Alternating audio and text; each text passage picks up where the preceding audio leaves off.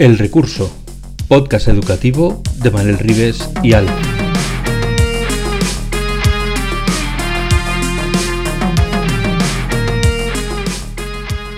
El Recurso es un podcast patrocinado por Golden Mac Edu, Grupo Catwin, tu especialista en soluciones pedagógicas Apple para el sector educativo.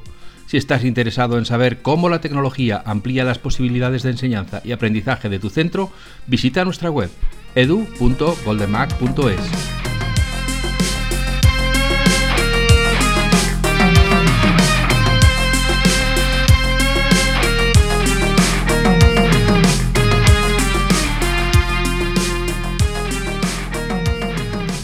Hola Manel. Hola Alf. Qué bueno volver a encontrarnos para hablar del capítulo que hemos terminado y del que ya hemos empezado. Los recursillistas más acérrimos habrán notado que hemos pasado los episodios de las aplicaciones de educación y hemos publicado el primer episodio del siguiente capítulo sobre el iPad. La razón por la que lo hemos hecho es que nos parecía una transición natural incluir este puente que es el iPad conectando tanto con la SEDTech como con las aplicaciones de Apple que vamos a empezar a tocar en el siguiente volumen. Si ha habido alguna vez un dispositivo que ha democratizado el acceso a la tecnología, eliminando la curva de aprendizaje, sin duda ha sido el iPad. Así que nos ha parecido perfecto incluir la charla del iPad antes de publicar esta charla resumen de los eh, episodios de los episodios EdTech que ya hemos publicado. Cierto, eh, cerramos este ciclo de nuestras charlas dentro del recurso y en esta ocasión versando sobre la tecnología en el aula. Yo sigo resistiéndome a utilizar el término de nuevas tecnologías, porque aunque es cierto que siguen apareciendo nuevos elementos tecnológicos cada dos o tres minutos, ahora estamos con el metaverso, la inteligencia artificial, realmente dentro del mundo, del mundo educativo, nuevas tecnologías, entre comillas, no tiene esa connotación, sino que se mezclan elementos viejos con nuevos. Y yo lo siento, pero los ordenadores y las tablets ya no son nuevos, llevan con nosotros muchísimo tiempo. Diez años es una eternidad en esto de la tecnología. En esta ocasión hemos centrado las charlas en plataformas, un pequeño ejemplo entre las innumerables posibilidades a las que tenemos acceso dentro del mundo educativo y que además nos permiten encauzar la educación, entendida como ese proceso que a mí me gusta llamarlo de aprendizaje-enseñanza, que es un modo menos conocido que el clásico de enseñanza-aprendizaje, porque creo que en numerosas ocasiones hay aprendizaje sin haber enseñanza, pero nunca va a haber enseñanza si no se produce aprendizaje. Bueno, vamos a dejar unos segundos para que los oyentes eh, procesen esta ensalada de aprendizajes y de a ver si aprenden lo que les hemos enseñado o les hemos enseñado algo. Bueno, vamos a dejar unos segundos por favor, pensad, si es necesario lo ponéis en un papel para ver si habéis entendido lo que quiere decir Manel. en cualquier caso, tiene razón Manel. Estas plataformas que hemos conocido en las charlas aportan al educador auténticos superpoderes, extienden sus capacidades más allá de lo que ah, probablemente hace una década nadie podría haber imaginado. Permiten comunicarse con sus compañeros de aula usando idiomas lenguajes que entienden perfectamente, de tú a tú, con todas las ventajas que ofrece la tecnología. Eh, tiene razón. Mira, este ejemplo de plataformas que hemos puesto encima de la mesa eh, nos muestran que hay muchísima diversidad y muchísima riqueza en los puntos de vista de mucha gente que intenta proveer de herramientas, de plataformas, de aplicaciones, de apps, de, de elementos de software, que en definitiva es un acercamiento diferente a cómo debe ser ese proceso del que estamos hablando.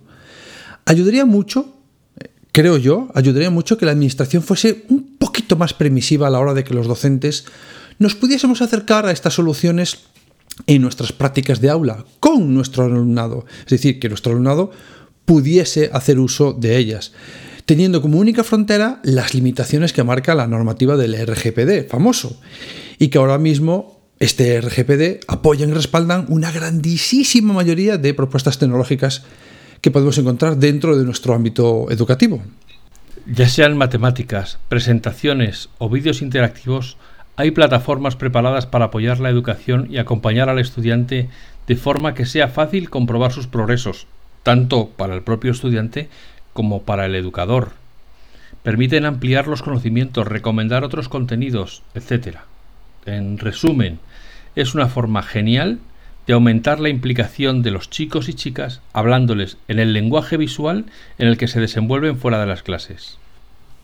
Vamos a poner algún ejemplo que hemos visto eh, recientemente. Hemos podido ver que con las soluciones de empresas como ThingLink o Edpuzzle, Edpuzzle, como estuvimos media hora ahí hablando, Matific o Geniali, también hemos hablado de Geniali, podemos enfocar nuestra actividad docente de una forma que la tecnología nos ayuda en la utilización de estas nuevas metodologías.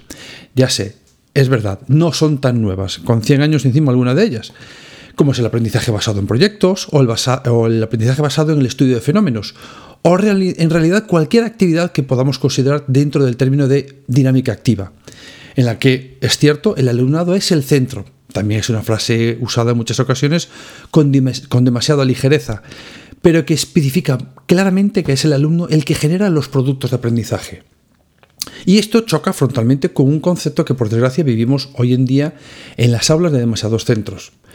Lo que es evidente y que está demostrado es que para cambiar las cosas, para transformarlas, o aunque solo sea para mejorarlas, es, es necesario depositar la confianza en nuestros docentes y en las decisiones que toman en el plano tecnológico y pedagógico, lo que se conoce como autonomía de centro y autonomía docente. Pero hemos visto que hay vida más allá de ese infierno burocrático que nos impide poder adquirir por parte de centros y docentes la tecnología que nos posibilita afrontar esta propuesta metodológica interesante. Alguien que nos puede mostrar ese camino o un posible camino es nuestro amigo y excelente, lo digo yo, profesional, Oscar Martín Centeno. Nuestro invitado que nos ha hablado del iPad, que nos demuestra que un centro público con una capacidad económica más bien baja puede conseguir cambiar las cosas para su alumnado y para las familias para mejor. Y es que ellos son nuestros principales objetivos, o deberían serlo. A mí personalmente me llama especialmente la atención el área de las matemáticas, también porque lo he vivido así como alumno. Y es que generación tras generación sigue siendo el área que provoca más miedo en el alumnado y más problemas de aprendizaje para ellos, lo vives todos los días. Y sin embargo, contamos con propuestas, con plataformas, como es el caso de Matific, que nos permiten tener un acercamiento muy potente que cambia ciertamente la forma de acceder a las matemáticas. En parte porque la aproximación es interesante de por sí, pero también porque permite que el docente el factor determinante en el cambio, el docente, siga llevando la batuta. Exacto. Exacto. Espero que una de las cosas que hayamos conseguido sea derribar el mito de que implementar acercamientos usando la tecnología supone una carga de trabajo enorme para el educador o que supone una pérdida de tiempo para los alumnos con proyectos ajustados al currículum, que cubren cualquier aspecto en el que queramos incidir, que podemos personalizar y adaptar para que reflejen exactamente el objetivo que nos hayamos marcado, no hay más obstáculo que atreverse a probarlo. Descubrir un nuevo mundo que se está desarrollando de forma paralela a la enseñanza convencional y que habla el mismo lenguaje que ya conocen nuestros jóvenes. Por poner unos ejemplos que hemos visto. El Puzzle o Matific permiten que nuestro alumnado tenga un acercamiento al pensamiento lógico-matemático tremendamente motivador. Utilizan en muchos casos una gamificación, utilizan un vídeo como elemento de conexión. Y también, evidentemente, competencial, pero seguimos siendo nosotros los docentes los que tenemos que presentar estas nuevas experiencias de aprendizaje. Otros ejemplos como Thinglic o Geniali nos permiten crear contenido interactivo, en algún caso incluso inmersivo, en realidad virtual, que está ahora muy en boga por todas partes, y con elementos incluso en 3D que podemos mostrar. Pero en ambos casos son agregadores y concentradores de múltiples lenguajes y modos de expresión. Una de las cosas que más me llama la atención es que en pleno siglo XXI sigamos utilizando el texto escrito prácticamente como única forma de transmitir información.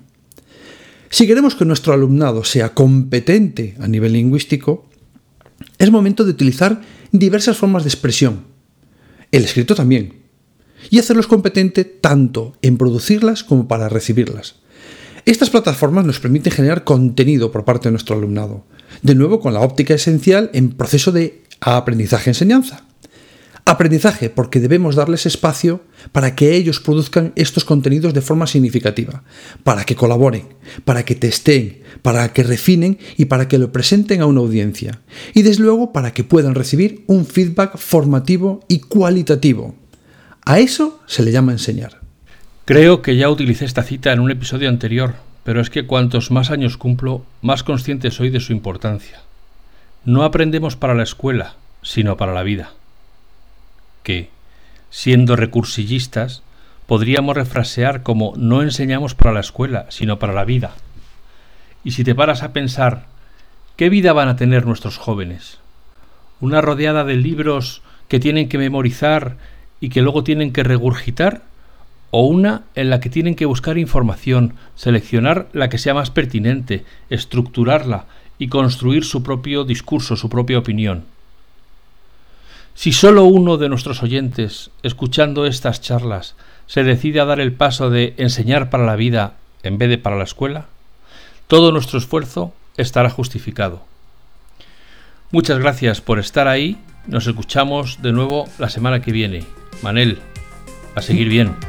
Muchas gracias Alfonso, recursillistas, un abrazo muy grande y ya empieza septiembre, así que a ponerse las pilas.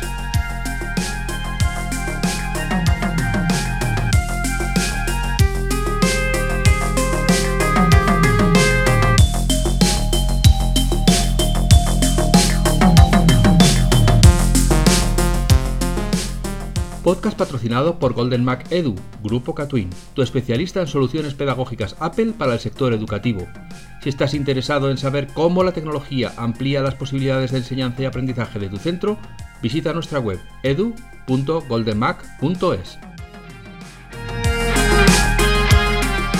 Solo por escuchar el podcast El Recurso, Geniali te ofrece un descuento en su plan Edu Pro del 30% hasta fin de año. Para beneficiarte del descuento en Geniali, tienes que introducir el código de descuento podcast recurso 30. Ya sabes, si quieres beneficiarte de un descuento del 30% en la suscripción de Geniali, solo tienes que introducir el código de descuento podcast recurso 30. Todo junto, sin espacios. Que lo disfrutes.